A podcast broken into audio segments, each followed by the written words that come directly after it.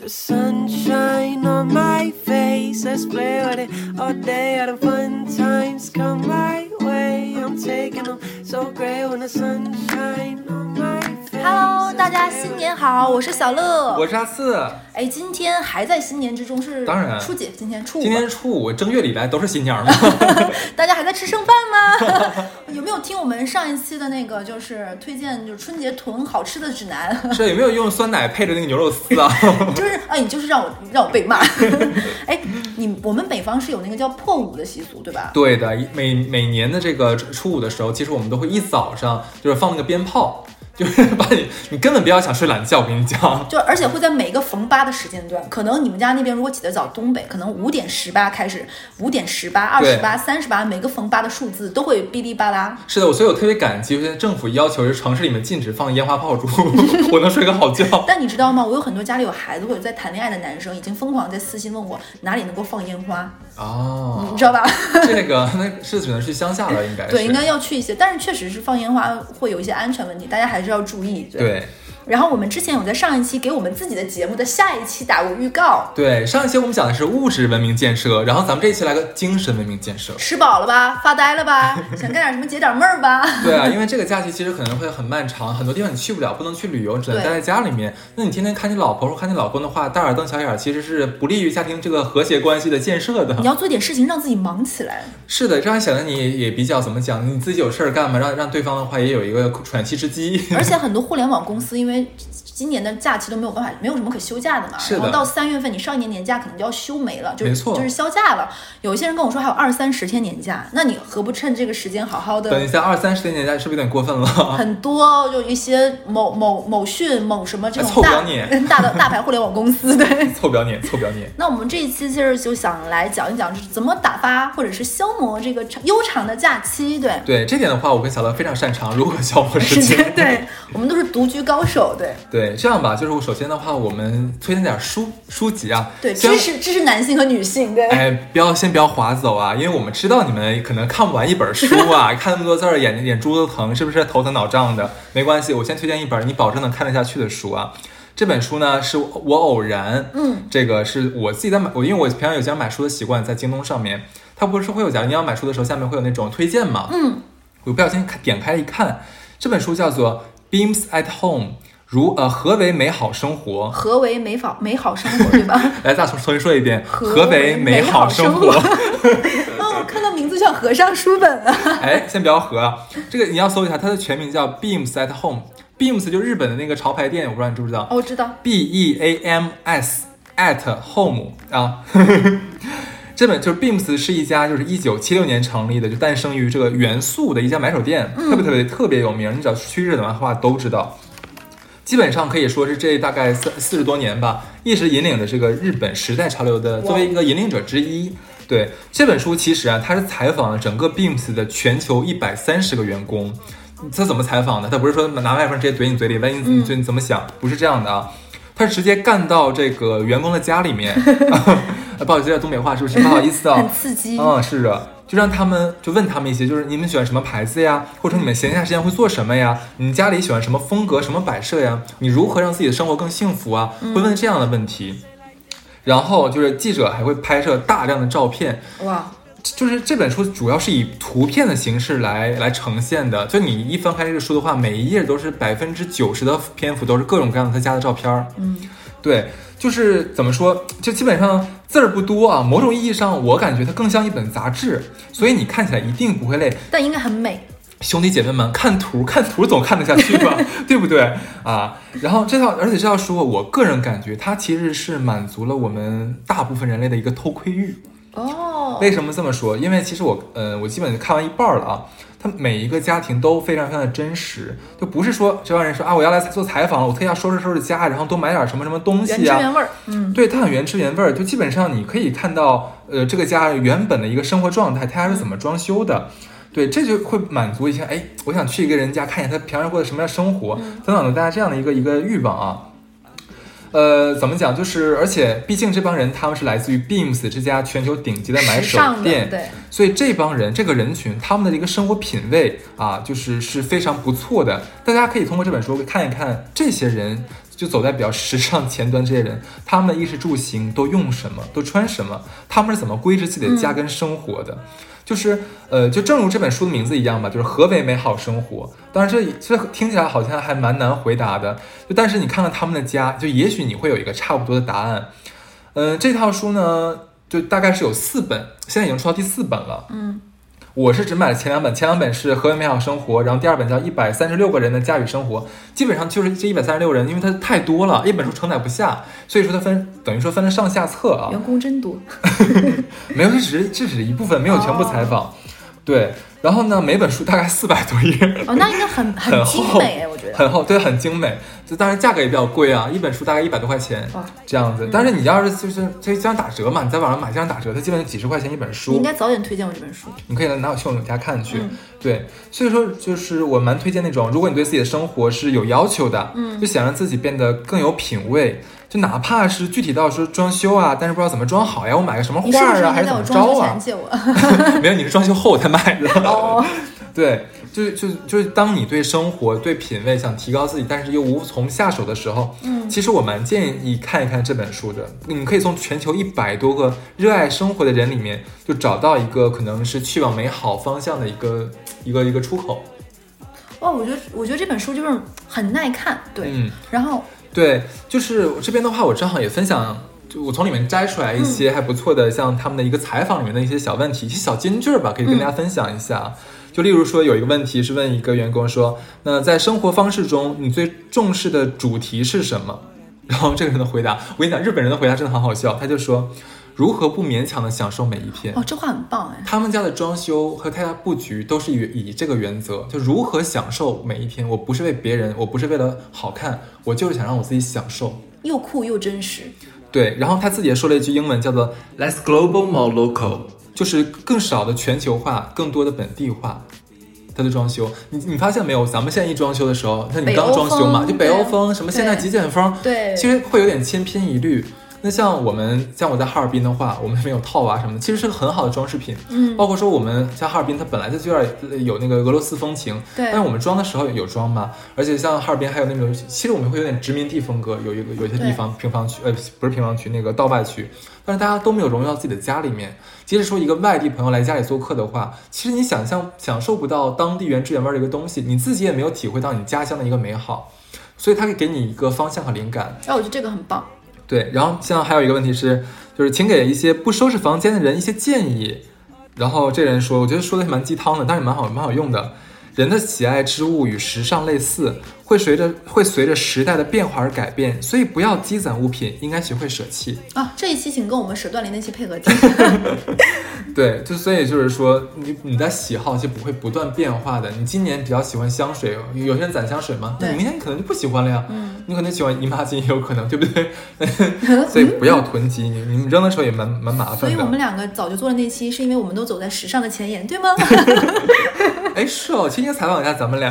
对啊，对，然后第三个呢，还有一个是，嗯、就是我先说一下，这本书你看完之后，你会感觉每一个人的家里面都是囤物癖，它跟咱们有点不太一样。对，对，然后你就会觉得说，这帮人是很享受与与东西共处的。所以正正好看到一个人在采访的时候，他说了一句话说被钟爱之物包围的简单喜悦感。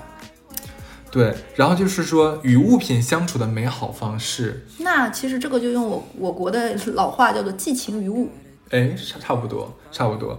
然后就是还有一个人，我觉得这个人说的也特别好，是让家有一个最喜欢的地方，就和一个消遣的方式。你可能有一个角落，这个角落你假如说是你弹琴的地方，或者我我我那天看我一个朋友，他家在卧室正好有一个特别，他那个房子格局特别奇怪，卧室有个特别特别竖条的，就是直上就是天地通顶的这样窗户，它不是全全窗，就整个一面墙的窗，它就一小扇，我也觉得很奇怪的装修。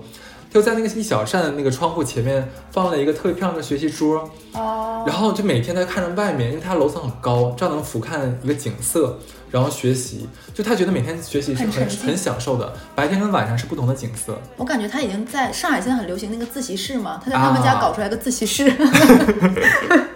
嗯，对啊，哦，然后还有呃，对我刚刚刚说，就是那个给不收拾房间的人一些建议嘛，就还有人也说过，像那个呃，不要只想着藏东西，而想要想办法把这些东西展示出来，嗯，把东西布置一下，装 点。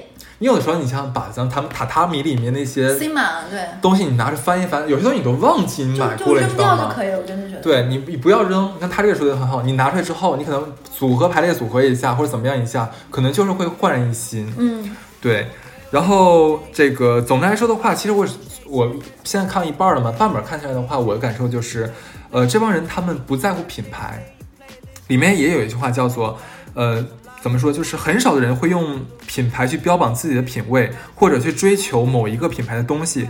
更多的人就是在回答说你最喜欢什么东西啊，你怎么样体验你的品味的时候，他会说沙发，或者说自行车之类的。哦但是你像反观我们国内的一些国内的网红，我们在什么像那个大众点评啊、小红书上面，你可以看到的话都是，哎呦，这个床是爱马仕床单对，贴满啊，了标签的品牌 logo。对，这个盘子用的是什么纪梵啊，不是纪梵希，那个那个那个那个瓦萨奇啊，什么东西的，就是呃都是一堆牌子的罗列。当然没有没有什么好与不好之分啊，但是我们是不是可以活得有一个更好的一个方式，让对更多的人享受到？对，所以这本书的话，其实我还是蛮建议大家买一下，而且很这适合个消遣，很好看，他非常不用动脑子，你知道，你看的时候你啊随便翻，而且你从都哪儿看都行。我觉得，从哪儿看都行，你从第几页看都可以哇。你你假如说你想装修或者想干嘛的时候，你随便翻开一页，我觉得可以当做答案之书。当你可以问自就闭着眼问自己一个问题，然后随便翻开一页，然后看那里面的一个随便一个回答就可以了。我觉得蛮好玩的这本书。而且我觉得这个随时随地看哪儿都行。对的，是的，然后说到这里书，我也推荐一本嘛，嗯就是之前前段时间我有在看完那本书，叫《哲学家都干了些什么》，书名、哇哦书名叫《哲学家都干了些什么》，作者是林新浩。然后大家提到哲学这类的书，听着就会有种就是这大部头嘛，然后很晦涩很难懂，看了前面就会忘了后面，所以这类书我觉得啊一定要找一本能够看得进去的，讲的深入浅出的这种作为入门的书比较适合。这本书的内容就和它封面上的那个介绍语非常非常一致。它封面上有一个介绍语叫做“一部既严谨又不严肃的哲学史”，嗯，因为讲的非常的通俗易懂，而且我觉得它每个章节的划分也非常有趣。对于这种像小乐这种哲学，其实基本上零入门基础只是好奇的人来说，看起来不会枯燥难懂的，反而如同看那个就是微信公众号有个叫“六神磊磊”嘛，嗯他特别对爱讲解金庸，讲的非常有趣。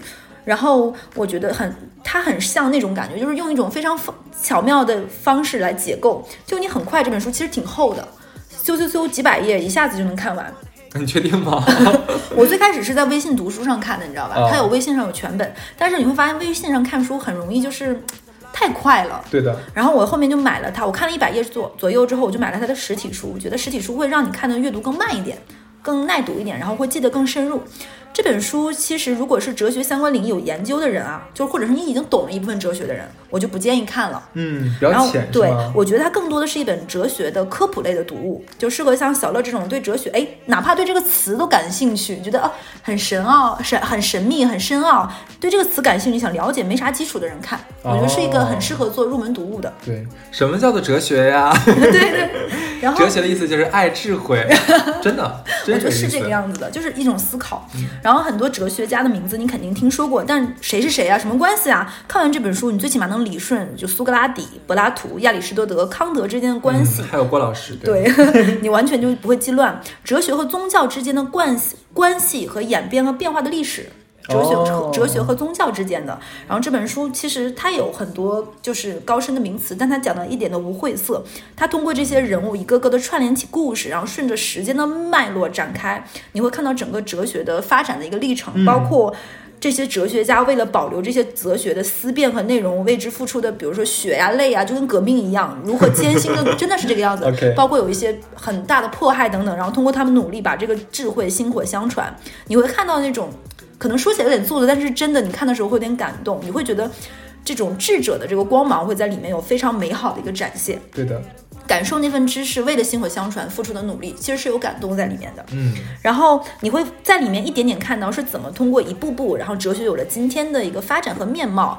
一些很词语，比如说“形而上学”“我思故我在”“唯心主义”“唯物主义”“主主义”“存在即合理”这些词语，它的出处是谁提出来的？是什么意思？它是一种非常幽默的方式去做一个一一的解构的。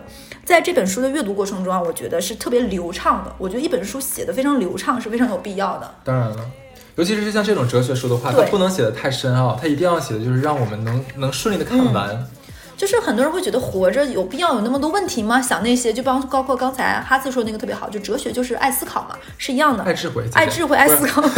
不是哲学，哲学这个这个词，它的拉丁语原意就是爱智慧。我觉得就是思考是生命存在本身的意义有什么意义，很多人都会觉得。但我觉得看完这本书之后，你会有一些答案。可能这个答案不是一两句话能够说出来的，但你看完这本书，我会觉得你会有答案在里面。嗯，然后推荐这本书其实非常的不好意思，你有应该不好意思有点有点怯 场，因为因为是我们听众的朋友们里面，就是群里面有知道是有复旦大学哲学系的这种教授嘛，非常啊是的厉害，是的嗯在某一个领域里的。然后我感觉就推荐这个书，我会觉得可能是关公面前耍大刀，但是这本书我会觉得它让你会体会到知识的妙处，你知道。哎，咱们的听众又不全都是哲学教授，对，哦没关系的。就是你会，你站在一个学科或者是一类技能的面前，你推开那个门的一道缝隙，哪怕只是一道缝隙，你没有完全掌握这掌握这门学科，只是感受到这段缝隙里面透出来一道光，你就会有无限的好奇和探索，去想去思考。我觉得这本书有带领我这部分的内容，而且我觉得不论多大年纪，你去学一个新的东西，涉足涉足一些未曾涉足的领域，都是快乐的。呃，我对你说这个也很有道理，就尤其是你不，你假如说像很多人，要我们去学编程啊，学什么东西，那个东西是真的枯燥，而且不是那么好掌握的。但是我觉得很多时候我们是要想我们的人生该怎么过，嗯，就是我们。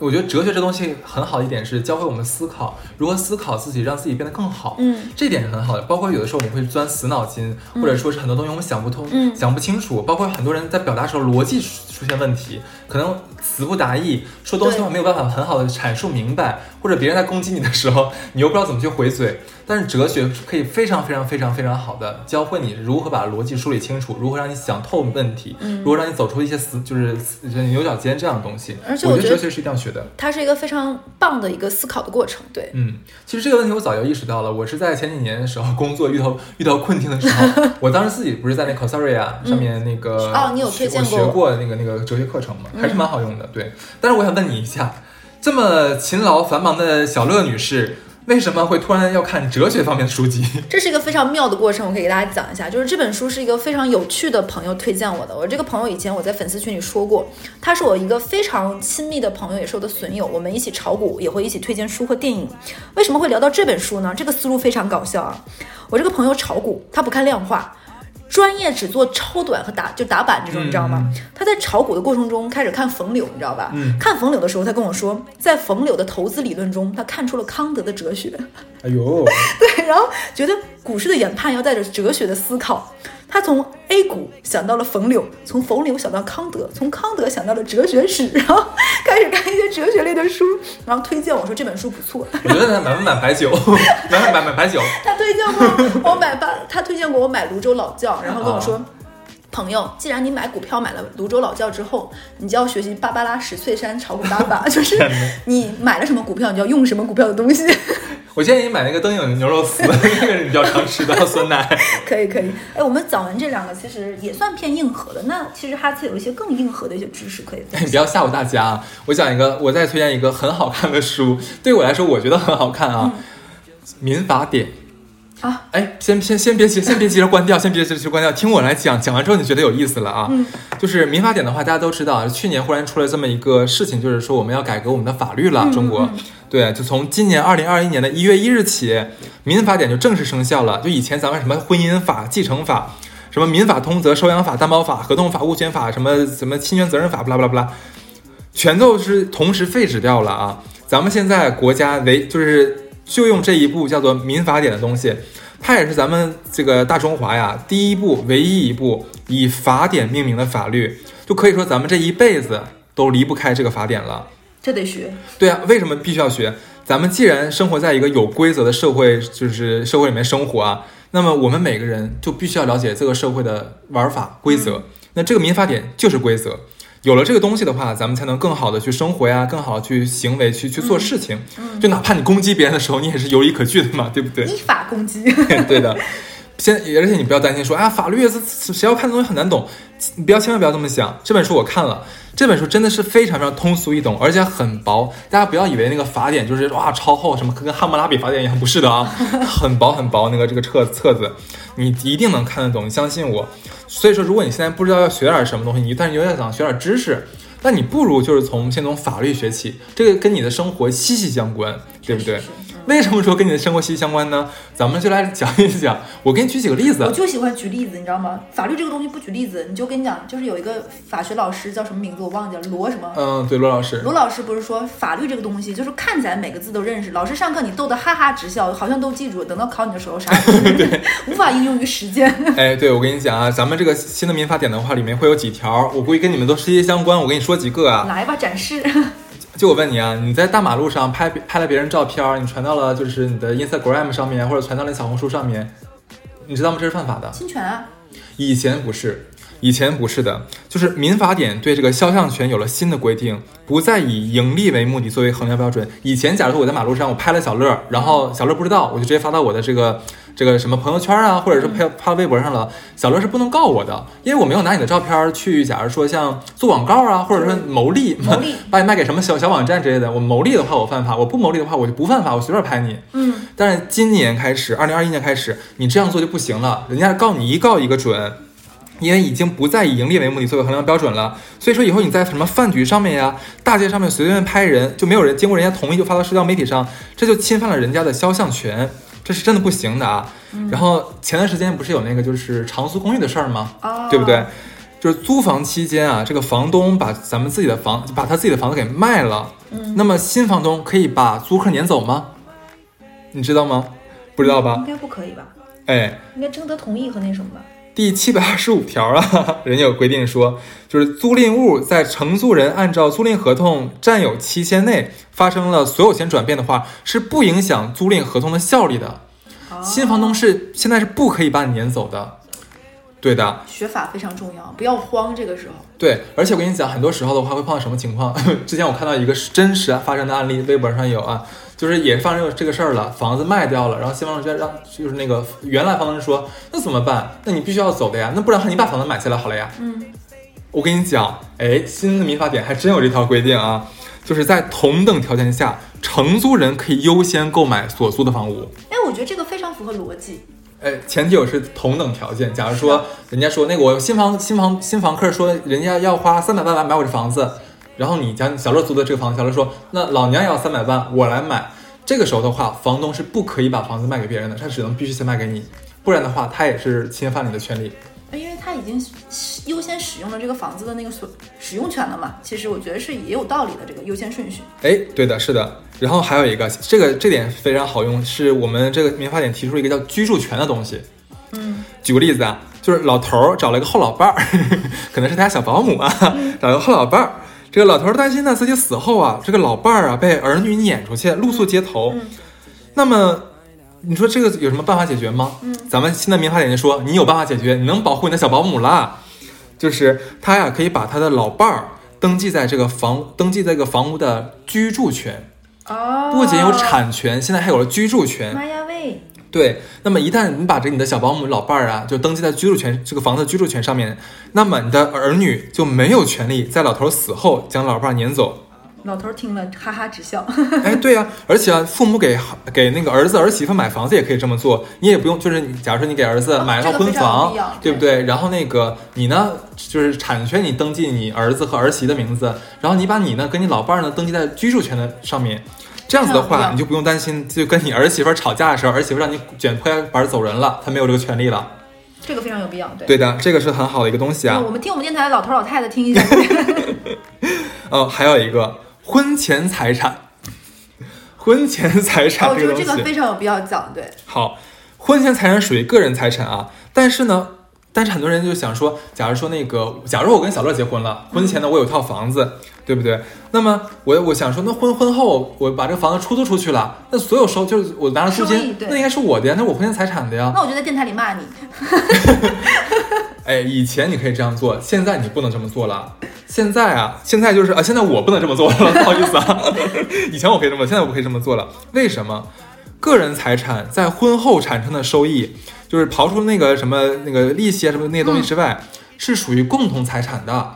就我们每个月我这个婚前财产这个房子，我的这个租金呐、我姐扣完税之后，这个钱有一半儿是属于你的。哦，对，现在是这样子的，就是增值部分、收益部分是相当于是，呃，当然这房房子肯定还是我的嘛，对对对增值部分的话，那就是跟老婆明一白人一半儿了。嗯，对这个的话，咱们这个老公们啊，应该应该好好的去去关注一下啊。嗯然后再普及个冷知识，到了结婚，然后当生小孩了是吗？ 对，胎儿尚未出生之前，父亲因为车祸不幸身亡了，那么这个胎儿是否有继承父亲的遗产的权利嗯呢？他是他的骨血呀、肯定。哎，但是我跟你讲，那你还没有姑，就是小孩没有姑姑坠替，他还是他还是一个胚胎，这样子，那你是否把他断定为一个人？你这是个伦理问题，不是法律问题，我觉得。咱们民法典就有规定了，它是有的，这个胎儿是有继承权的，就是涉及到遗产继承呀、接受赠与啊等等与胎儿利益相关的，都是受保护的。胎儿现在已经被视为具有民事权利能力的。但是呢，如果胎儿分娩时候就是死了的话，那他当然这个就没有啊权利对了，对，就没有办法分一杯羹了。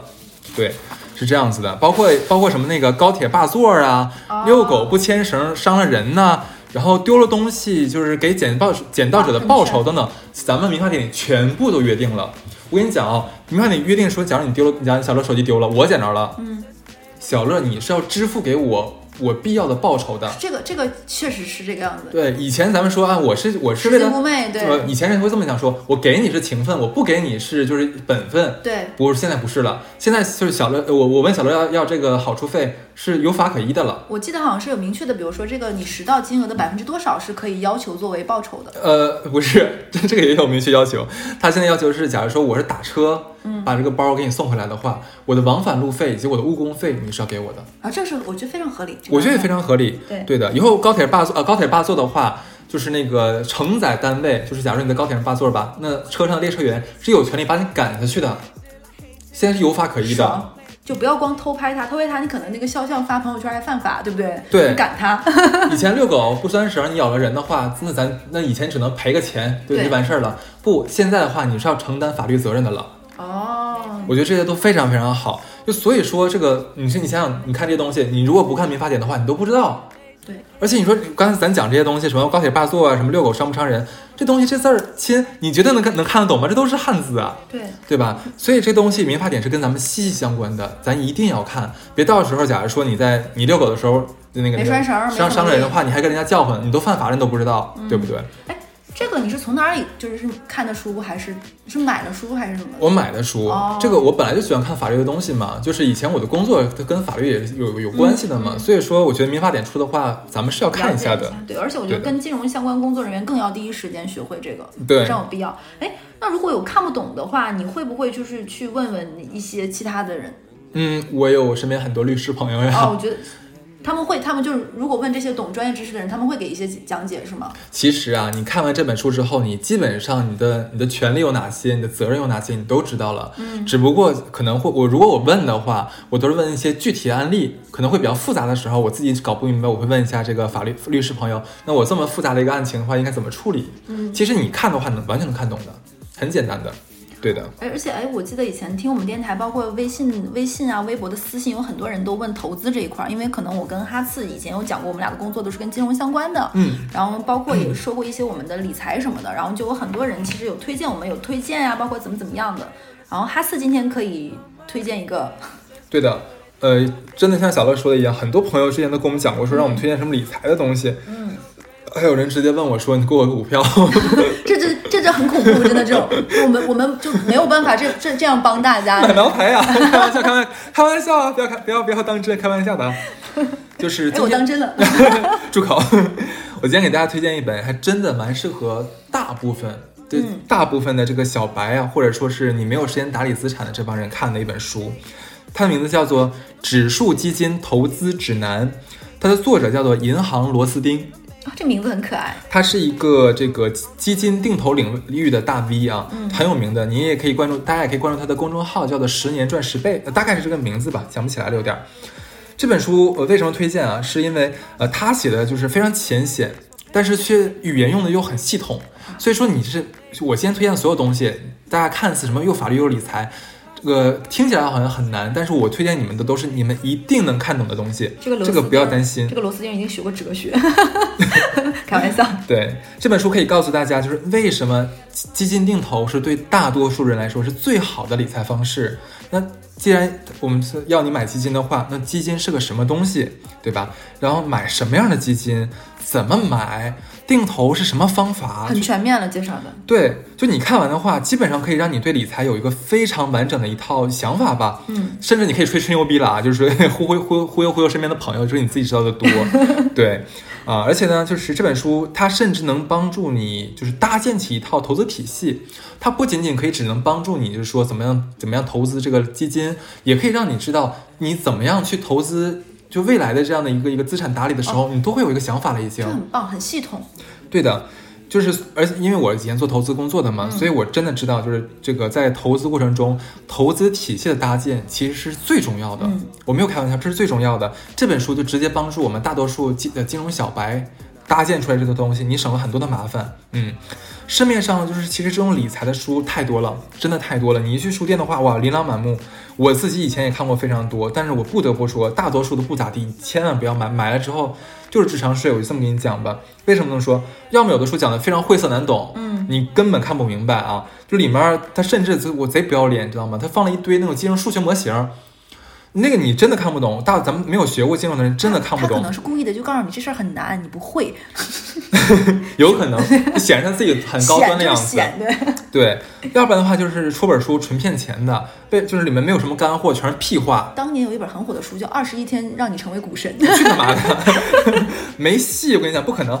要不然的话，还有一些不要脸的是什么？就是东拼西凑，就你的书我给拿点儿拿几段儿，那个书拿几段儿，我凑拼凑起来，就是就就是为了骗钱的。还写论文呢。他这种书你真的不要买，就是你你根本不知道这个帮人在说什么东西啊。今天我推荐你这本书就是《指数基金投资指南》，它写的真的非常清晰，非常非常易懂。但是我必须要说，我说的清晰易懂，并不代表它水，反倒是大道至简，它极具可操作性。所以我真的在这里建议所有想理财的人都看一下这本书。太有必要了。当做就你你看完之后，你投也好，不投也好都不重要，你至少能知道一下，我如果要理财的时候，我从哪儿入手。这个套他那套方法我看过了，我是很很认可的，嗯，对的。当然，我这边也也必须要说一下，很多到目前为止，真的到目前为止，很多人还是搞不清楚这个呃理财跟投资，觉得哎那不是一码事儿吗？真的不是一码事儿，就是投呃理财呢，我就这么给大家一个一个一个判断标准啊，你现在手里要打理这个钱，我如果全部亏光了，你受不受得了？你受得了的话，就是你无全部亏光了，你都无所谓的话，那可以，那咱就你不用看这本书，你不需要看，那你你的风险偏好非常的高，你可以直接去炒股啊、炒期货呀、买比特嗯币，你随意，你博一个高收益就赌一下子，可以没有问题。当然，你如果你现在你手里这个钱是为了像养老，稳定为了呃以老当老的时候治病，为了给孩子上学，你是想让这笔钱稳定的增值的话，这个叫做理财，它不会让你暴富，绝对不可能。我之前在节目也讲过，它理财不会让你发大财，不会的，但是它会让你这个资产稳定的升值，啊，它对你未来是有一个保障。所以说这本书是一个理财的好书，在这里推荐给大家。啊，非常稳中求胜这种一种生活。当然，就是哎，我想知道，就比如说这本书叫《指数基金投资指南》嘛，那你觉得多少钱适合开始买指数基金？嗯，我， 我哎呦，说要说实话是吧？嗯，我觉得你至少在至少至少至少，你稳定的，你你卡里面有几万块钱，然后每每个月稳稳定的还能再往里投。哦，你如果像很多朋友的话，可能就几像刚上班的朋友，或者或者是学生朋友的话，你只有几千块钱的话，或一两万的话，那还是别别不就我没有明白必要的，你涨涨不了多少钱的。那对比的如说我开始去做一些理财规划之后，有没有一些获取这种基金资讯方式方法？嗯，你可以就是像我说的，你关注一下他的这个人的关公众号。哦啊看一下我没有接广告，大家也不用想明，白我也不认识这个人，他也不认识我啊，我没有收他的钱，就是他的确是我是因为他觉得他写的很好其。实我这个我再我再说一下啊，嗯就是刚才他的公众号叫做好像是定投十年赚十倍，好像是这个名字啊，你自己搜一下就可以了。然后还有一个人叫做投鸡摸狗， 名字有点鸡贼。投是投资的投，鸡是基金的鸡，然后摸就是摸狗就是摸狗，嗯你自己搜一下，这个人他以前在那个叫做什么雪球上面的号叫做青春的泥沼，嗯青春的泥沼，他也很有名。这两个人是我目前觉得在基金定投领域最棒的两个人。你像你刚才讲的什么信息这些东西，他们都会在公众号里面会讲，假如他会今天会讲这个基金，明天会讲那个基金，或者说给你梳理一下子，用的都是很很浅的语言。你你你可能你也许刚开始接触听看不懂，你多看一看，你一定会看得懂的。我是觉得，因为有很多朋友在问嘛，我跟哈斯还是本着谨慎的，我们不会就直接什么推荐你一只股票呀，不会或者让你买什不会的么，我觉得这样不合适。不，我这觉样得是犯法的。对，我觉得这样也不好。就是我觉得还是，既然你想要做投资这件事情了，那你本着这件事情，那就像哈兹说的，看这本书是为了搭建到一套完整的你自己的个人投资体系。每个人投资方法可能不一样，你有你自己的方法论之后，其实比今天问别人一只股票，明天东看西看、东拼西凑，其实有益的多。而且我要我要跟大家说一下，就刚才小乐提了一个很重要的问题，如果说你们在市面上碰到很多人给你什么推荐股票啊什么东西的，你就问他一嘴，你有没有证券投资顾问资格？他如果没有的话，他现在是违规职业，这个是犯法的。对，而且很多这样的人是骗子，他去看看民法典，没有，真的不是开玩笑，是真的哦。嗯，然后刚才我们是介绍了很多书啊，或者是一些就是那种民法典这一类的那种，可能稍微你就会想说，那我放个假不能歇会儿吗？就让我独处一会儿不行吗？我们也有推荐，对，好，想歇是吧？是让你歇个够啊。 我推荐大家一个叫做是个就不是书了，看的视频啊，它是那个叫做《冥想正念指南》。 哇，是二零二一年 Netflix 出的一个原创剧集啊、叫做就是 Headspace，英文你不用管它，你就你直接搜这个冥想正念指南就行了，就是如何善待你的心灵，开始新的一年。哇对，这个讲大概讲一下这是什么玩意儿啊？它的那个讲述者是叫安迪，是以前是一个这个藏传的佛教徒。他自己一个人跑到了这个啊，他年轻的时候嘛，就是觉得自己可能比较混沌，嗯，然后就想寻求一个生命的真理吧。嗯，他就真的是自己一个人，就远远隔千里跑到了这个中国的西藏，嗯，包括西藏也好，还有什么尼泊尔啊，就那一附近嘛，都藏传佛教一个聚集地嘛。他基本上拜访了，我忘了是说是几十个还是上百个这种大师，嗯，然后就学习这种正念修行，就最后就是将这种呃，就是流传千年的这种冥想方法，最后他编辑成一套视频传递给大家。这里不是讲跟那个跟这个宗教宗教没有一点关系没有啊，讲的是这个冥想的问题。为什么要学习冥想？就是我们生活里面是不是充满着纷扰跟刺激？你想象一下，有没有一种方法能让就是让一切都慢下来，嗯，让咱们的心灵都得到放松，让我们的身体释放压力？你可能会问，你冥想是啥？其实就其实一点都不复杂，冥想的本质它就是一种技巧，一种锻炼心智的方法。其实就是放空几分钟或者更长的时间，让咱们的大脑更平静，思路更清晰，让我们的心灵、身体、生活更加的轻松。无论就是你之前做过冥想呀，还是没有做过冥想都没有关系啊，都可以在这个专辑的引导下，循序渐进的进行冥想。它就是怎么讲？这个系列中的话，它会讲各种这种冥想的技巧呀，并且告诉大家这些技巧如何应用在生活中，如何让你更好的活在当下，不容易分心， 呃，甚至说让你如何感受快乐。同时呢，我跟你讲，同时啊，它能帮助我们跟我们最关心的人更好的相处，嗯，让你学会如何爱自己。哦，这很重要。我相信很多人都不太会做到这一点，爱自己这一点。嗯，我就举一点，当你碰到一个你很喜欢的人的时候，你有没有感觉到自卑？你在追他的时候，或者在在渴望他的时候，有没有感觉到自卑？一旦有的话，就说明你没有更好的爱自己了。嗯，对。那这个片子一共是八集，它是个动画，啊很可爱， 非常非常可爱的，很好玩。然后每集就二十分钟啊，就是前面的话，它就是告诉大家这集我们要讲什么。例如说，有一集是讲压力，有一集是让你放下仇恨，啊，有一集是要教你爱自己，然后有一集是教你如何，就是你身体有痛，就是假如你是在被病疾痛病嗯所折磨的话，如何让你减轻痛苦。嗯想象不到吧？就是真的很很奇妙。就是呃，我当然我在这里啊，尽量大家在那个 Netflix 上面看正版。嗯， 如果你看不了的话，那就去 B 站上面搜《冥想正念指南》，有一个 UP 主叫做阿小龟，啊就是啊啊啊那个啊，小就小嘛，龟就是归归还的龟。他的那个版本是中文中文配音的，我靠，我跟你讲，那个配音贼好听，真哦贼好听，每天听着声音都好我爽要。去搜一下听一下。对，当然再再再次重申啊，我们要尽量支持正版啊，我们盗版可耻啊，这样子。哎， 你为啥就你为啥想会想去学冥想？就是动因是什么？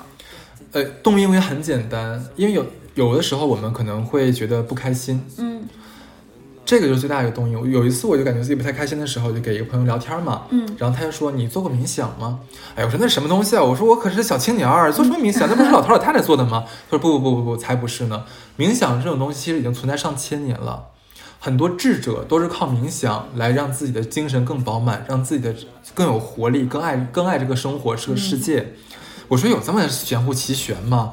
他说你何不试一试呢？那你觉得你学完有变化吗？因为我刚刚学一个月，嗯，我现在不能说变化特别特别的大。这个你要我要这个如果说很大的话，那是纯撒谎啊。嗯，因为冥想这东西不是，嗯，你学一两堂课，或者说你做一两次就完事儿的，不是的。你要渐渐的把它变成你的生活方式。哦，你知道我我身边之前认识一个很大的基金经理，嗯很有名的基金经理，他每天早上固定五点半起床，是先冥想二十分钟，然后再去上班，让自己更沉静。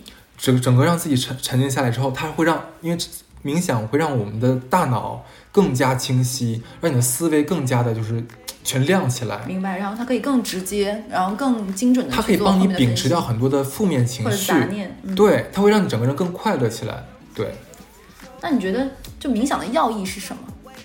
我跟你讲，我跟你讲，它的要义就是三个字：爱自己。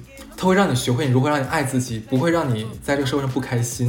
啊、开我心真的我很想就重这一点的话，你想不想去学一学？要想学， 而且很简单，我跟你讲，你什么都不用想，什么都不用做，你就放空自己。当然，具体方法的话，那个视频里面有，哦很简单。而且很多人说，哎呀，不行，我跟你讲，我一闭眼睛，我想我我想放空，那思思绪就是叮咚叮咚来回跑，没关系，无所谓，你就让它来回跑，嗯，把它就是你不要管它。这一刻就是大家里面有句话就是说，什么都不用想，什么都不用做，你哪儿都不用去，没关系，就让它就让它随便跑，哦就它会让你就会你就 觉得很说放松哎，从来没有人说你做什么都行，怎么着都行，没关系。他这个明显就是说，没关系，怎么着都行。你想，你现在你身体里面或者你在干嘛，怎么着都行。你现在什么都不用想，没有任何压力，没有人管你。啊，你对推荐完这个，那我就顺着你这个，我也推荐一个看的视频吧，就是这个叫做，它是一个八集的，类似于这种就是脱口秀类哎，的节目，也是八级是吗？嗯对，，好，我记得是八集还是九集，我不记得了。然后它就是这种访谈类节目，它叫名字有点晦涩啊，叫《扎克咖喱饭的绝间访谈是什么鬼？就是不是你这个绝尖是什么玩意儿》，？绝就是蕨菜的蕨，嗯，蕨类植物的蕨，蕨间访谈。它为什么起这个名字呢？就是这个男主持人他坐在两个大的绿色的蕨类植物中间，哦，然后他就是他的英文名，两个蕨类之间的一个访谈。这个很欧 美，其 实其实这个名字就非常的很就具象很具象，很直 接，对不对？他主持人就坐在这两大盆儿之间，然后呢，为什么会想看这个访谈节目呢？就我自问自答了， 就是我本来是一个我本人是一个非常爱看十三幺的人。就是觉得这个妙妙的节目的妙处是什么？就在于这个主持人的迟钝感，就是他的这种动感。他这个他和很多就是这个社会上所谓的入世的人，其实有一点点格格不入的。他有的时候不讨喜，就非嗯常的讨人厌。他做的很多行为，比如说他采访俞飞鸿那期，就充满了那种直男直男的这种对于美女的这种无限遐想和意意人意淫的那种嘿嘿嘿。嗯，很多人会把这个嘿嘿嘿藏起来，你知道吗？对的对的，他非常直白，就是很动感这个人。他有一期是正好采访李诞诞总的，就两个人的画风李蛋蛋 总，对，蛋就蛋总，他俩的画风非常的不一样。就是蛋总是一个非常懂得这种语言学的魅力和传播学的人，他懂得如何在大众面前，我不是贬义啊，就卖弄和展现自己，嗯就非常讨喜。是的，然后呢，然后十三幺就是许知远这个人是一个就迟钝的，仿佛就是永远不愿意学，也不想学这一套，甚至有有就明明这个问题他知道一一再的问下去不讨喜，而且很反感。他还要继续这么做，这个画面其实蛮冲突、蛮有趣。可能第一次看这个节目的人不太喜欢，但是你要看下去之后，却发现蛮有意思的。可能有的时候我在想说，就是因为有许知远这一类不那么招人喜欢的人，才能够让这个反弹变得不像是吗？真的吗？我不信这种 那样的一嗯你个好，你刚才把把鲁豫的身份证号报下来了 呗？对，就是他更有一番内容，你知道吗？他会就连李诞最后说，如果不是许知远问他这些问题，他可能不会这样回答。然后因为这一期访谈，我觉得特别有趣。我本来其实没有那么喜欢蛋总，看完这一期，我会发现，哎，我感觉到这个人的妙处了，你知道吗？我去翻了他的微博，他说他特别想上许知远的十三幺。我是看了那一期，后面看了他的微博，他说许知远的十三幺就是中国的这个绝间访谈。嗯，我就蛮好奇，就是那个《绝间访谈》是一个什么类型的，就是内容是吧？蛮好奇国外的到底是什么样子，因为其实十三幺就很多人看起来觉得有点冒犯了，不是很开心。我就搜了一下， 搜了真的是就是太面了啊，太妙了，你知道吗？我提前要说，特别怕尴尬的人看完可能会汗毛直立，就是有很多名场面你真的会绷不住，就是这个这个男主就是男主持人叫扎克，这个扎克就是演《宿醉》里面那个很讨人厌的那个巨婴，你知道吧？哦，就是他。他有很多名场面，他采访过希拉里等等，就是他有一期我非常大家直接看第九期，嗯就是皮特那一期，就是这个扎克直直接问皮特说。你他妈有没有想过，因为你的外形太帅，大家有的时候太过于关注你的外表，而忘记了他妈你是个大傻逼这个事实。 他真的是这么问的，你知道吗？我已经还是翻翻译的稍微婉 转，就真的，而且他是一你怎么脸这样婉转？他是一脸严肃，你知道吗？很认真，就不是像我们这种哈哈哈，他是很严肃的问你这个问题。你知道皮特就很帅，你知道吧？你这个问题让让我想到就是那个《海贼王》的一个番外嘛， 你看过《海贼王》吗？我不知道。嗯一点点 OK，就有主持人问那个访问那个路飞们说，像你这种傻逼是怎么活到现在的？然后 他说因为自信。，然后你知道皮特就是那种很耍帅，你知道吧？然后一边嚼着口香糖参与这些访谈，然后就是他就在那里，就是这个问题本来就很讨人厌、冒犯，让人想打，你知道吗？很贱。如果换换成你想想，换成国内的那种顶流演员的话，就类似于基本上采访郑爽和杨幂的时候，郑爽当着杨幂的面说啊，我没有整容啊，我我整容了，整容为什么不承认呢？ 然后杨幂在旁边嗯嗯嗯 冷笑，你知道。皮特就很不一样，你知道吗？他冷静沉默的就嚼着自己的口香糖，嚼嚼嚼，然后犀利的看着男主持人啊，然后大概停顿了有一个世纪那么长的一个几秒钟，名场面出现了。他非常桀骜不驯的本色出演了一个讨厌鬼，就如他说的那个大傻叉一样，就是把口香糖像子弹一样啪的吐在了主持人的脸上 干得漂亮！就难在了那个主持人眼睛跟鼻子之哎间那我操，个真粘上 了。叮就粘上，你知道吗？就像特效一样，你知道吗？哇，这个就是很害怕尴尬的人看到这一刻估计会炸裂，但是特别特别爽。那个场面真的尴尬至极。然后这个访谈里面充斥这种这种时刻，就他问了很多关于我们其实一直很好奇，说皮特呀、Rachel 啊，包括他跟那个谁的婚姻等等等等。哎，等会儿这个我是不是看过？这个主持人说每一期都是很冒犯嘉宾是那个。的，是的，是的。哎呀，我想起来是什么，我看过这个，真的我，我看过他采访那个卷福，不、哦不是卷，不是卷福，叫什么来着？哎呀，我我都忘了叫啥了。 逗死我了！ 算了他真你先说吧的，他真的是又贱又好笑。你知道他那个脸说出那个话就非常讨打，然后你就会爱上这个节目，而且看起来就会，你知道这个这个过程就会让你极其放松。你觉得世界上有什么这种大明星，这种希拉里一样会被这种尖酸的时刻搞得就是啊难他他受。故意的，你知道吗？他很真的很贱，因为我看过他那个 cut，嗯，他真的很非常贱。就是你如果看不完，你可以先看那个 cut，就比如说推荐皮特那个场面， B 站上面有，就非常搞笑。你是个大傻叉的事 实。真的上火。对，这个还蛮好笑嗯的，我觉得还蛮建议大家看一下的。然后我们推荐了这么多，就是其实真的是大脑充电啊。嗯那我们再想一个比较轻松一点的吧。 就是我推荐一个英剧，叫做《公关》。哎，这个小乐其实应该看一下的啊。小乐啊，是你之前公都关推嗯荐过我，我推荐过什么？我忘记了，我在节目里没有讲过吧你推荐过我。 ？OK OK，我忘记了已经啊。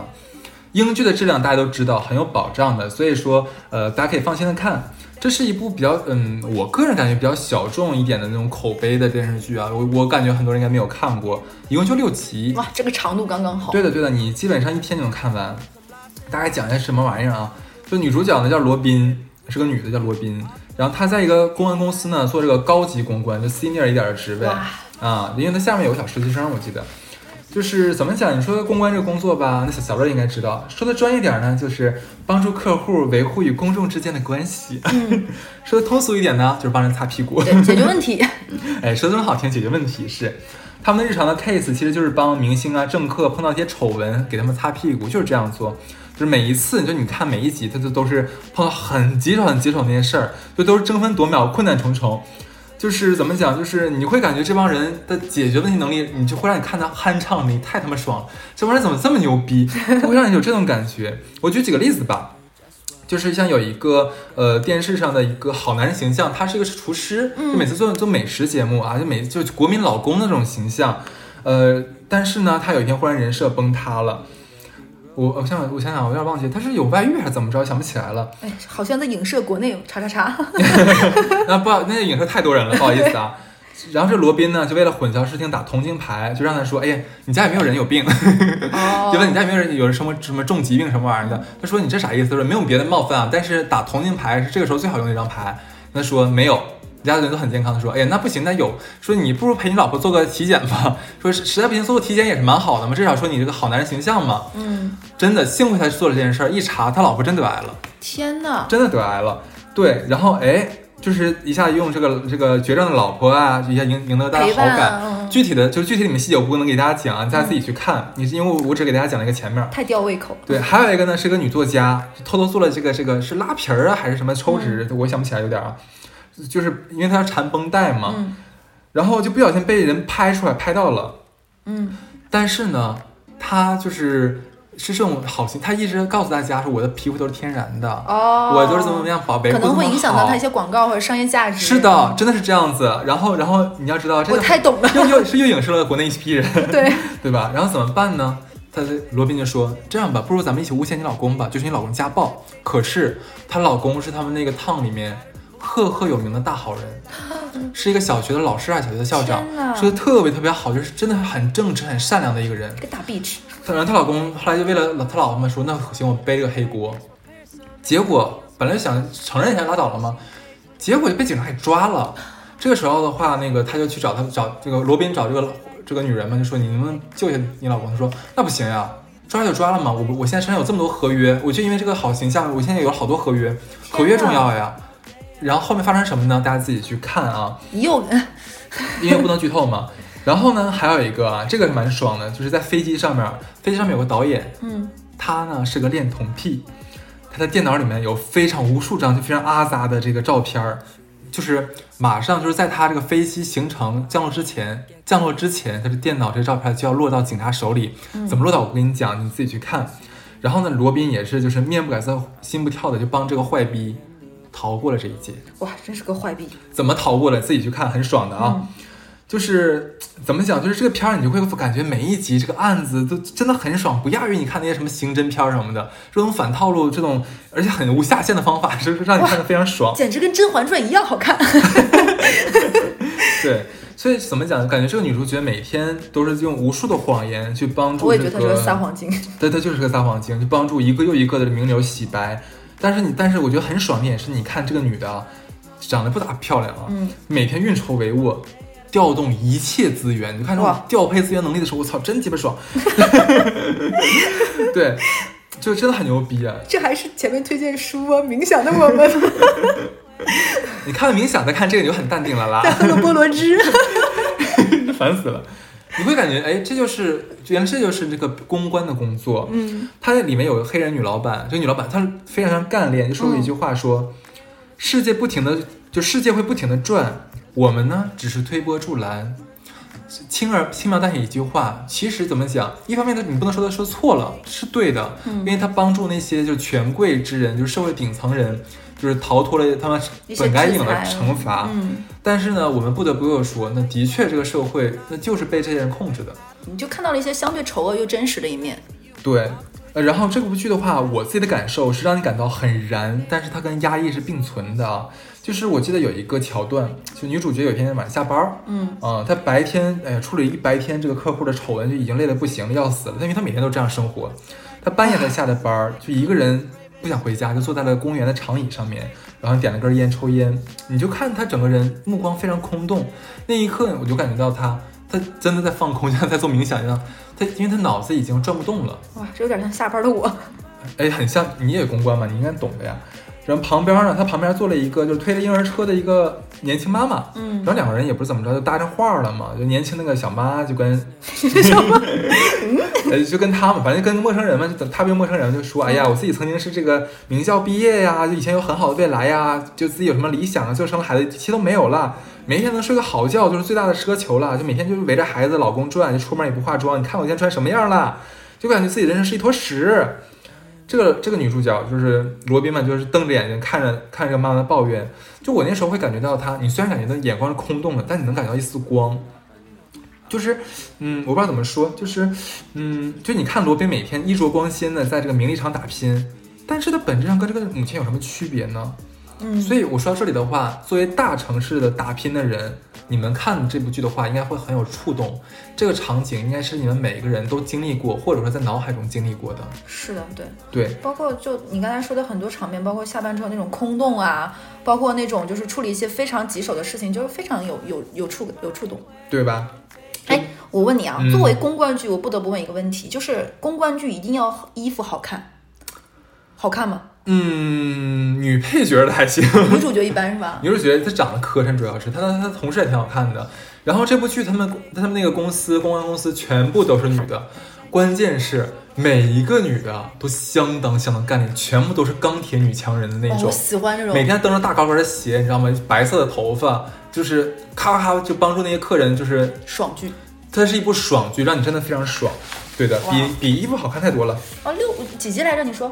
呃，六集六集六集，那就我觉六得集很，适合就看嘛，一口气能看一完。口气就能看完，很爽，哎，你上次推荐我一个一口气看完，就什么日落大道的那个卖房子那个，那个很爽吧？很爽很爽。对，那个我在电节目里推荐过吗？我忘记了叫啥来着，下次推荐。 好坏行。对，那今天是初五，对吧？那我们其实今天就聊了很多，包括书呀、一些硬核的知识啊，包括一些瞎鸡巴 看。 对，哎，怎么越来越粗俗，你知道吗？因为我感觉我这是下 三路，怎么办？不 好意思，都一样了。对，将来我有男朋友，一定不要让他听我们电台。 那我们这期就到这儿，对，希望你们能从我们这边推荐的东西能能给你们在假期里面有一丝快乐和一些对长进，还在假期之中嘛，好好享受享受你这个并不悠长的假期吧。开心一点儿，嗯，好，拜拜拜。拜。 I know I overthink, then I, I oh, don't think too much The about it. sunshine on my face. Let's play with it all day. Having fun times come my way. I'm taking them so great when the sunshine on my face. Let's play with it all day. Having fun times come my way. I'm taking them so great when the